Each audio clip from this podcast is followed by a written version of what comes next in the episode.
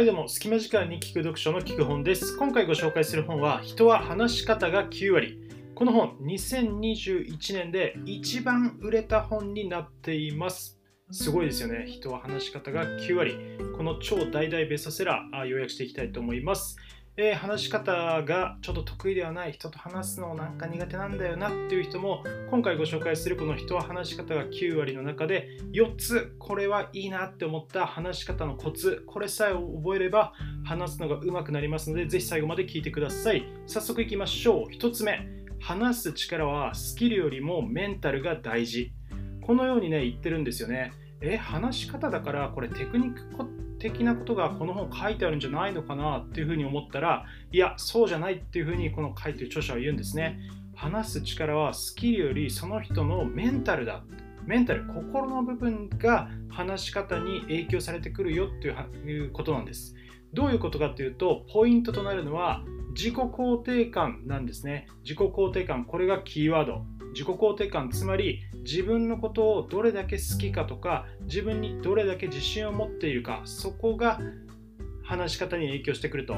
要は自己肯定感の低さっていうのが自信のなさにそして会話が自分は下手だ。コミュニケーション取るのが苦手だっていう自分自身へのまあ、負のレッテルですね、マイナスのレッテルっていうのが、これ自分自身を本当に会話ベタにしていると、そういうことなんですね。逆に自己肯定感が高い人っていうのは、自分の意見っていうのを自信を持って相手に伝えることができる。自信を持つのと同時に、まあ、正直にね心をオープンに開いて話すことができるからこそ、まあ、自己開示するからこそ相手もね心をオープンにあこの人素直だしちゃんと正直に話してくれてるな信頼できそうだなって思って相手も話してくれるだからこそこの話し方によってお互いに信頼関係が生まれるとこういう風になっていくわけですね。じゃあこの自己肯定感を高めるにはどうしたらいいかとかっていうことはねなかなかもうすぐにこの自己肯定感を上げるっていうことはできませんので、えー、そうではなくてね普通の人がいかに話し上手になるかっていうこういうすごいね親切な視点でこの本っていうのは書かれてるんです。これはお互いに否定のない空間を作ることが自己肯定感アップの鍵だっていうふうに書かれています。このね否定のない空間えーと、お互いを、まあ、批判しないいやそんなんダメだよとかねいや全然違うとかそうやって批判するんじゃなくてあいいねそれ素晴らしいようんいいねっていうふうにお互いにお互いのことを褒め合うというかねあいいよいいよっていうねそういうプラスの気持ちでお互いに会話を作っていくこういう空間が大事だっていうふうに言っています、まあ、いわゆる心理的安全性っていうやつでこれは職場でもこの心理的な安全性、えー、例えば上司にこれはちょっとこういう点で、えー、違うと思います。こうしたらもっといいのではないでしょうかみたいな感じで、え、上司にね意見するとかあ同僚とね、えコミュニケーションするっていうふうにまあ、心理的安全性が保たれているとそうやってお互いに高め合うことができて、えー、ストレスなく、えー、休みとかもねストレスによる休みとかもなく、えいい職場になっていくと。で逆に心理的安全性の低い職場。これ言ったらなんか怒られそうだなやめとこうとかうわちょっとこれなんか基本的なことだからすごい聞きづらいなあの先輩怖いしなみたいな感じで心理的安全性が低い職場っていうのはどんどんどんどん、えー、雰囲気が悪くなっていってまあ、ミスしてもお互い助け合わないそしてストレスでみんな、え、休みがちな人が多くなっていくというね負の職場になっていっちゃうというこういう心理的安全性っていうのがこの会話をする上でもものすごい重要なんだっていうふうに言っています。え普通の人でも楽しく会話できるようなこの心理的安全性を作ってあげて自己肯定感をが高まるからこそ普通の人でもうまくしゃべれるようになるっていうふうにこの本では言っています。えということでね話す力スキルよりメンタルなんだえー、っとちょっとね話すのが苦手な人っていうのは実はある相手と話すのは苦手だけどいやあの相手だと割とスムーズに話すことができるなとかっていう風に人によってあこの人とは話せるこの人とはちょっと苦手だって絶対あると思うんですよね。でだからこそこの本ではみんなとうまく話す必要はないっていう風に言っています。え苦手な人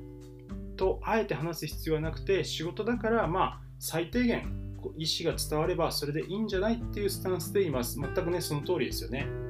はい、えー、次に行きましょう。2つ目、相手を主役にする。これ、もね、えー、話す上での非常に大切なポイントです、えー、人に嫌われる話し方ってありますよね人に嫌われる話し方の代表格っていうのがいや俺がさ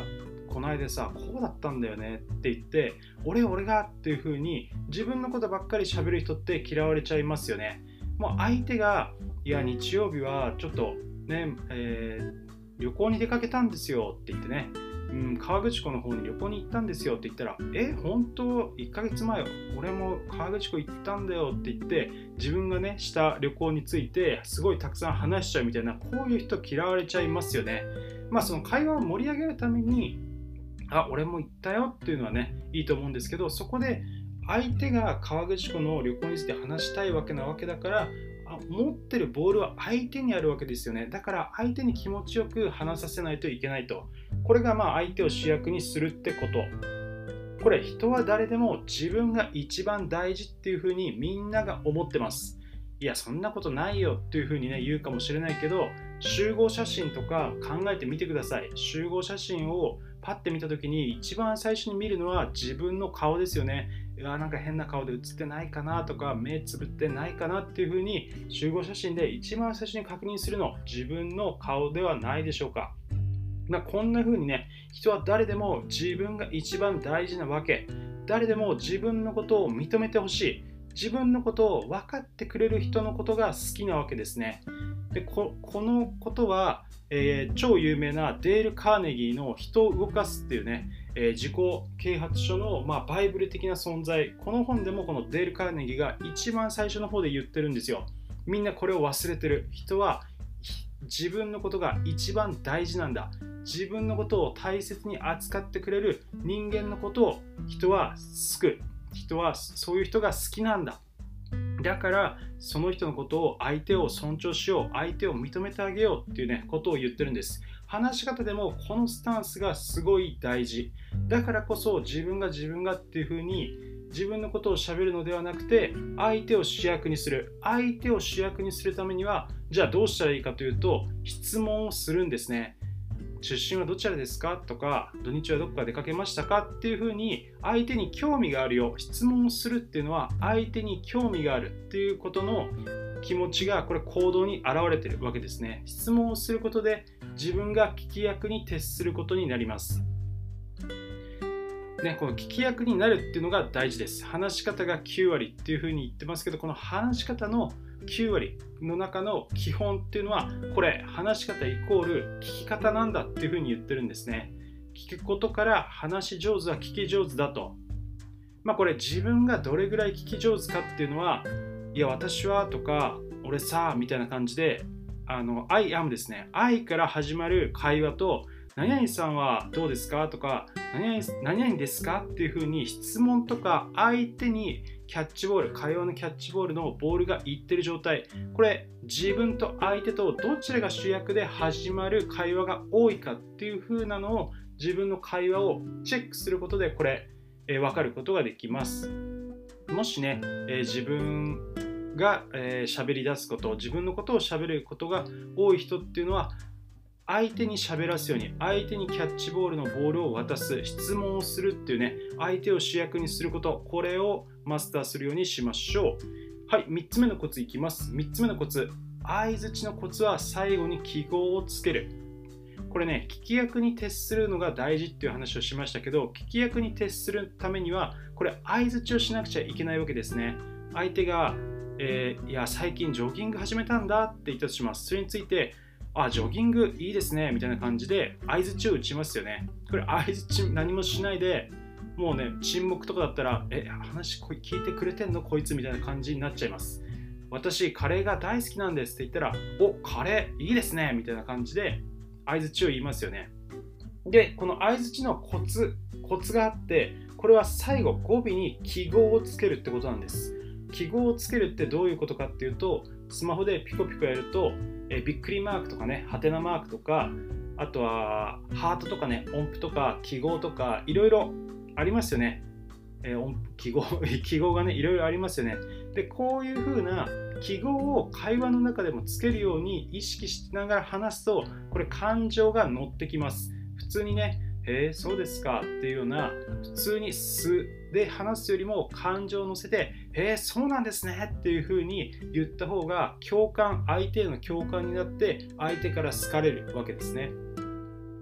で、えー、こんなねびっくりマークとか音符マークハートマークみたいな記号これをかける10ぐらいでいいからそれぐらい気持ちを乗せようっていう風にこの本では言っています。ねえー、ちょっと今日朝さ、ちょっとゾッとすることがあってさっていうふうに言われたら、えゾッとすることですか？みたいな感じで、えー、共感してあげる。ねえー、こんな感じで、ゾッとすることに対して、え、ゾッとすることがっていうふうに、オウム返し、これも話を聞いてますよ、あなたの話、ちゃんと受け止めてますよっていうね、えこういう承認にもなるので、これも大事っていうのが載っていました。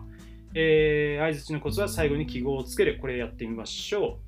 なんかね、感情を表すのが苦手っていう人はね、ぜひ意識してみてください。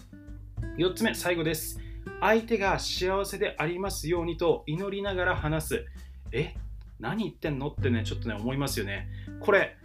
この本で、これ、好かれる話し方の極意っていうのが最後に載っていて、それがこれです。相手が幸せにありますようにと祈りながら話す。これね、なんでえー、幸せでありますようにって祈りながら話すと好かれるのかっていうことですよね。これ詳しい説明はなかったんですけど、これ好かれる話し方の極意なんだそうです。これね、どうしてかっていうのを私なりにちょっと解釈してみました。でそしたら、こういうことなんじゃないかと思ったんですね。相手の立場になって話しなさいとか、相手の立場になって聞きなさいみたいなことってよく言いますよね。これが会話の大事なところですって。けどこれってかなり難しいんですよね。相手の立場になる。いや、いろんな人いるから今多様性の時代だし、そんなこと言われてもわかんねえよ、相手の気持ちなんて。逆になんか相手の気持ちを理解する方がそれってなんか分かったつもりになって良くないんじゃないのとかってね思ったりするわけですよ。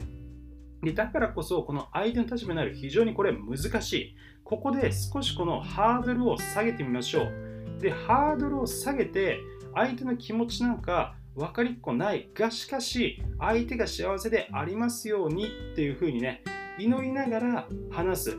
でそうすると好かれるんだそうです。まあ最低限嫌われない。なぜかというとこれもう話し方で単にねスキルテクニックで話し方がうまく話しても結局本心心の中っていう感情っていうのはどうしてもその話に乗ってきちゃうわけですよね。相手がの話がつまらないって思って相づ打ってたらあのつまらないっていうのがどうしても出ちゃうわけですよ。いやそうじゃなくてだからこそもう相手が幸せでありますようにっていうね相手に対して好意的な印象ポジティブなこの思いってね祈りながら話すと最低限ね相手のことを尊重している理解しているっていうねその何て言うかなえー、そういう思いが届くだからこそこれ好かれるんだと思いますこれはねちょっとね騙されたと思って、え、私もやってみたいと思っていますえ相手が幸せでありますようにと祈りながら話すと,、えー、っとね、職場でもちょっと実践してみようかななんていうふうに思っています。えー、ということで今回は人は話し方9割、えー、2021年一番売れた本ということで話し方の極意を4つご紹介しました。振り返りましょう。1つ目、話す力はスキルよりメンタル。自己肯定感の低さが、えー、自分に自信がない、えー、会話ベタっていうのにつながってきちゃいます。自己肯定感を高めるっていうのも大事ですけどこの心理的安全性相手との間にいい関係を築くこと職場とかでもね、えー、誰も批判しないっていうそういう空気が生まれることで、えー、会話誰でも普通の人でも会話が上手くなって、えー、ストレスなくリラックスして話すことができます2つ目相手を主役にする自分を主役にするのではなくて相手を主役にしましょうそのためには質問をするのと、えいい相づちをするようにしましょう3つ目、相づちのコツは最後に記号をつける。えびっくりマーク、ハートマーク、音符マークなど、もうこのね、感情表現豊かにかける10、記号かける10ぐらい気持ちを入れて相づちを打ちましょう。最後4つ目、幸せでありますようにと祈りながら話す。え相手に対してね、えー、あ本当はちょっと嫌いなんだよなとかね、あこいつ何言ってるかよくわかんねえ。みたいなそういう感情っていうのはどうしてもこれ表情とかに現れてしまいます。声のトーンとかね、だからこそ相手が幸せでありますようにっていうそういう気持ちを持ちながら誰とでも話す。誰とでもコミュニケーションを取ることによって、えー、人に好かれる。最低限嫌われない話し方っていうのができます。はい、えー、こんな感じでね、え、今回は人は話し方が9割をご紹介しました。えー、っと、そうですね、過去には人は見た目が9割とか伝え方が9割っていうね、こんな本も、えー、ベストセラーになりましたよね。もうこれ、なんとかが9割ってね、もうキラーワードでめちゃくちゃ売れるベストセラーになる本のもうテンプレと言っても過言ではないのではないでしょうか。え伝え方が9割に関しては聞く本でもご紹介しているので、えー、どうしたらね、えー、企画書を通すことができるかとかね、どうしたら好きな人に思いが伝わるかみたいな、この伝え方の極意載ってますので、よかったらセットでご覧ください。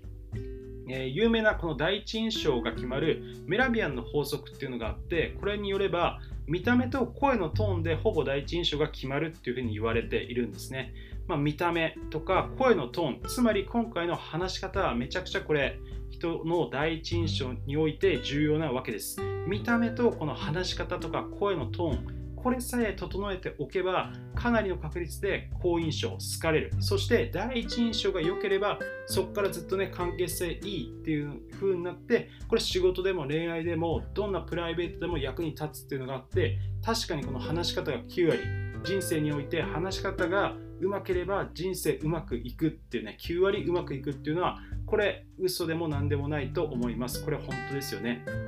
え、今回のこの本を読んでみて、え、私もあまだまだ話し方全然足りないうまくないところまだたくさんあるなっていうのがね分かりました。特にねこの相手を主役にするもう話し方話すのが好きな人ってねついつい自分のことばっかり喋、えー、っちゃうんですよね。だからこそこの相手を主役にする質問をするとかね、え相手にバトンを渡すってねそれを意識してこれからもちょっとねえー、話をしていきたいななんていうふうに思っています。え、こんな感じで聞く本ではビジネス書を分かりやすくご紹介しています。え、通勤時間、ランチタイムなどなど、え聞いていただければ嬉しいです。一緒に勉強して、この本の知識でね、え素晴らしい人生を歩んでいきましょう。